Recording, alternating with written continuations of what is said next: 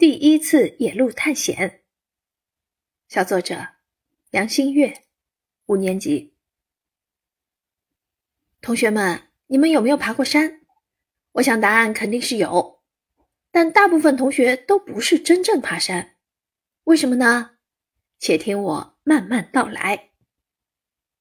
小时候，我看电视里的人登山，路都是踩平的黄土和石头的凹槽，还能碰到小型的野生动物。从那时起，我就很向往爬山。直到我第一次爬山，眼前的景象让我失望了。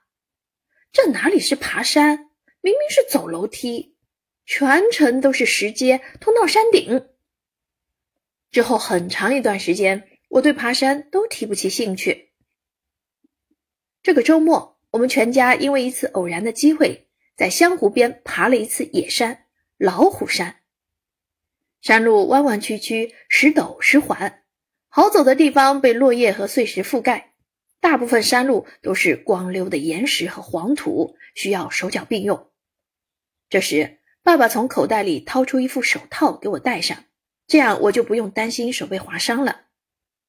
一路上，我们碰到不少登山爱好者，他们手持登山杖，轻松地穿越山野林间。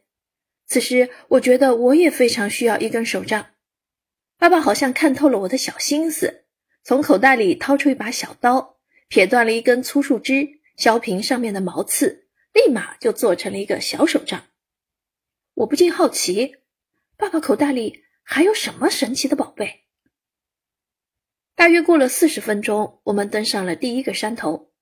首先映入眼帘的是湘湖全景，我看到青绿的湖水、墨绿的小岛、嫩绿的草地。各种各样的绿静静地交叉在一起，让人心旷神怡。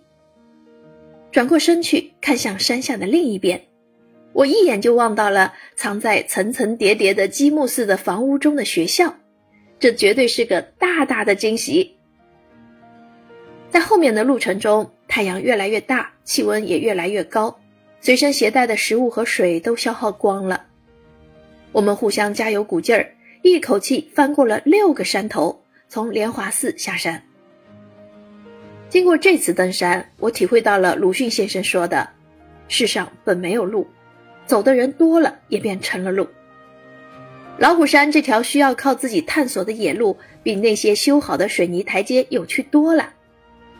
下山后，我感觉身体被掏空了一样，但是心灵和精神被途中经历的事和看到的风景填满了。教师点评：小作者通过第一次野路探险，将自己的心路历程、建筑地点的转移进行表达，特别是在爬山之后的美景，也让读者心向往之。最后一段的升华，将野路探险的利益升高，也成为生活中的哲理。